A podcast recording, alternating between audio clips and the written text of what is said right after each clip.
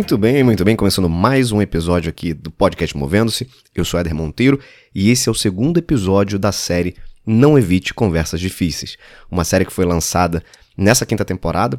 Como eu comentei com vocês, a gente agora vai fazer num formato de séries com alguns temas e episódios né, dedicados a cada série.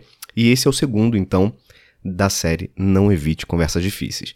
Se você está começando por ele, sugiro que você volte um episódio e vá lá no início, porque essa fase aqui é uma fase sequencial, então é importante que você ouça o primeiro episódio dessa série. E se você já ouviu, sabe que nesse episódio a gente se concentrou muito em mudar um pouco a perspectiva sobre como a gente enxerga uma conversa difícil, como a gente enxerga uma conversa desafiadora. E ali falamos inclusive da importância de olhar para esse tipo de conversa num viés mais construtivo, derrubar alguns mitos de que são conversas sempre com conotações negativas, o que não é verdade. Então, uma vez que passamos já por essa fase, vamos dar sequência aqui nesse conteúdo falando o seguinte: o momento de decidir se de fato é uma conversa que valerá a pena. Aí você deve estar se perguntando assim, Éder, como assim? Você deu o nome na série de Não Evite Conversas Difíceis, você está querendo agora dizer que é possível evitar, então, uma conversa difícil? O que eu estou querendo dizer aqui, gente, é que não necessariamente todas as conversas precisam acontecer. Ou melhor dizendo, não necessariamente aquilo que você imagina que pode virar uma conversa difícil, isso precise necessariamente acontecer. Você já ouviu falar aquela frase assim, que a gente tem que escolher as brigas que a gente quer entrar? Obviamente, aqui a gente não está falando de uma conversa difícil numa conotação violenta, numa conotação extremamente conflituosa. O ponto é que, para você definir se aquela conversa vale realmente a pena, é fundamental que você tenha muito claro qual é o objetivo daquela conversa. O que é que você ganha tendo aquela conversa? Ou uma pergunta oposta: o que é que você perde ao não ter essa conversa? Ter muito claro quais são os benefícios e ou consequências a partir do momento em que essa conversa acontece, vai também dizer para você quanto vale ou não a pena ter essa conversa. E aí deixa eu tentar trazer um exemplo aqui para ilustrar e deixar um pouco mais claro isso que eu estou tentando dizer para vocês. Supondo que raramente você utilize uma determinada sala de reunião lá no teu escritório, na tua empresa, e essa sala ela tem um, um daqueles quadros brancos, né, que a gente escreve ali, faz anotações, é, né, dentro de reuniões a gente coloca ali algumas informações e vai discutindo, vai fazendo um debate, um brainstorm, alguma, alguma discussão ali de ideias, e registrando aquilo num daqueles quadros brancos. Pois bem, você vai numa, numa dessas salas, que raramente você utiliza, inclusive, e mais do que isso, raramente você utiliza um quadro branco desse, porque normalmente as suas reuniões não requerem esse tipo de anotação. E aí, quando você chega numa reunião dessa, você vê que as pessoas ali que acabaram de sair, elas não apagaram o quadro deixaram ali, não tinha nada de confidencial, mas enfim, deixaram ali o quadro todo preenchido, todo sujo, e aí se você quiser usar, você vai ter que apagar aquele quadro ali.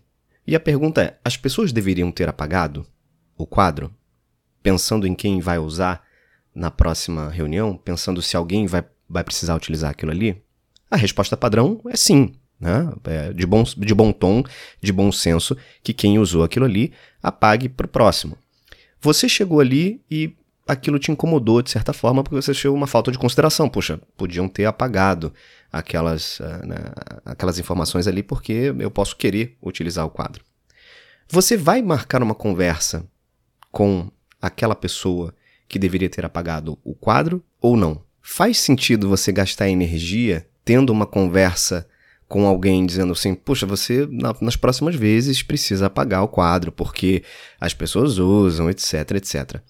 Faz sentido você gastar energia tendo esse tipo de conversa? Provavelmente não. E aí é onde eu estou querendo chegar. O nosso dia precisa ser produtivo em termos de horas e a gente também tem a nossa energia ali emocional que ela vai sendo utilizada ao longo do dia, naturalmente. Então você precisa saber em que momento você usa melhor essa sua energia emocional, em que momentos vale a pena você efetivamente ter um tipo de conversa difícil. E nesse caso, algumas perguntas você pode se fazer. Por exemplo, meu sucesso a curto prazo ou a longo prazo, ele depende de abordar esse problema? A relação com essa pessoa, ela é de curto prazo ou seja, uma interação ali única, um projeto específico, ou é uma relação contínua? Essa questão, por exemplo, ela está afetando a minha capacidade de concentração ou está afetando a minha disposição para ir trabalhar todos os dias? Todas essas perguntas são muito importantes para esse processo de decisão de realmente ter essa conversa.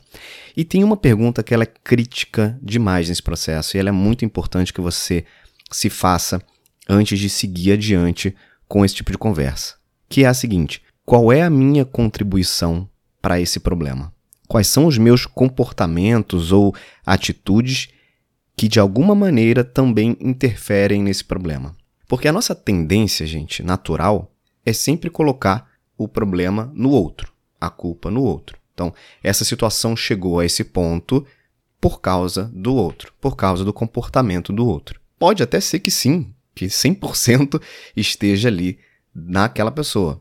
Mas, em geral, a gente também tem alguma parcela de contribuição nessa situação ou por essa situação já ter chegado nesse ponto. Ou até um pouco mais profundo do que isso. Pode ser uma situação que dispara um determinado gatilho emocional em mim e que o fato de eu não ter talvez um autoconhecimento já desenvolvido, e aí vou abrir um parênteses aqui, para quem já me acompanha sabe que eu falo bastante sobre esse processo e sobre a importância da gente ter autoconhecimento como o primeiro e mais importante também pilar da inteligência emocional, que é algo chave para esse tipo de conversa aqui, para esse tipo de conteúdo que a gente está tratando. Então, ter também essa referência e essa dimensão, entendendo se aquela situação desperta alguma emoção em você e por que desperta a emoção em você, fazer essa análise introspectiva antes de seguir para uma conversa também é algo extremamente importante. Muito bem, ok, já fiz essas perguntas, já coloquei aqui as respostas na minha cabeça e decidi que de fato eu preciso ter essa conversa. Como é que eu começo então? Por onde a gente começa a partir do momento em que a gente decidiu ter essa conversa? Primeiro de tudo, você precisa marcar essa conversa com essa pessoa. Por ser uma conversa desafiadora, por ser uma conversa difícil, tenha muita atenção também nesse ambiente de preparação dessa conversa. Desde o momento em que você faz o convite para essa conversa, o tipo de assunto que você coloca no convite, o tempo que você define como duração da reunião, que local você está utilizando, ou que local você vai utilizar para fazer essa reunião, isso tudo faz parte do processo de preparação. Começando pelo convite, é importante você formalizar um convite, né? E hoje a gente tem uma série de, de ferramentas aí que nos ajudam nesse sentido. É importante que você formalize um convite para essa pessoa e tente ser, já nesse convite, no título de, de convite, no título da reunião, já tenta de alguma forma abordar qual é o assunto ali, obviamente sem entrar muito em detalhe, mas já tenta trazer algum elemento do pano de fundo ou do tema central dessa conversa. Por exemplo, se o problema entre vocês é a forma como essa pessoa tem se comportado em determinadas reuniões, é uma pessoa que tem sido agressiva com o time, é uma pessoa que não tem dado espaço para outras pessoas falarem, é uma pessoa que tem um comportamento mais negativo e contribui pouco com sugestões, com alternativas, se isso vem acontecendo de maneira constante e chegou um momento em que você precisa conversar com essa pessoa, seja essa pessoa o seu par, seja essa pessoa o seu subordinado ou até mesmo a sua liderança, o seu gestor, a sua gestora, de alguma maneira coloque isso dentro do assunto da reunião, dentro do nome ali do assunto da convocação da reunião. Exemplo, o assunto poderia ser alinhamento sobre o andamento das reuniões. E aí você coloca isso como assunto e no corpo ali do convite você coloca: Fulano, gostaria de conversar com você sobre como eu tenho percebido algumas de suas interações em nossas reuniões e eu quero compartilhar a minha percepção com você. Ponto. A pessoa já sabe mais ou menos do que se trata e ela já pode, inclusive, também do lado de lá, e já se preparando com alguns elementos e com a sua versão dos fatos, etc. Ah, Éder, mas sempre precisa ter essa formalidade toda, uma convocação com um título, com não sei o quê. Olha, não necessariamente. Especialmente se você tiver uma relação com essa pessoa que seja já uma relação de mais intimidade, que seja uma relação já de longa data, que seja já uma relação onde haja liberdade entre vocês, e mesmo assim precisa haver uma conversa difícil, aí você pode talvez pular um pouco essa etapa e pode, por exemplo, marcar um almoço com essa pessoa. E aí é onde eu entro já num, num outro aspecto de preparação para essa reunião, que é o local dessa reunião. Em geral, é importante que essa conversa difícil, essa reunião de uma conversa desafiadora, ela aconteça num local neutro. Então, se você tem no seu escritório a sua sala e essa pessoa também tem a sala dela, evita fazer em uma das duas salas. Procura uma sala de reunião neutra ou procura um espaço que seja um espaço mais neutro. Isso torna ali aquele momento, aquele ambiente também neutro e sem nenhuma característica ali de ataque e defesa. Você está no meu território ou eu estou no seu território. Porque pode parecer bobagem, mas isso até de forma inconsciente influencia no tom da conversa. E aí, voltando um pouquinho ali. Se você então tem um tipo de relação com essa pessoa que pode eliminar essa etapa mais formal de início, marca um almoço. Agenda o almoço. Pô, fulano, como é que você tá é, na quarta-feira? Tá livre na hora do almoço? Queria, queria almoçar contigo pra gente trocar uma ideia.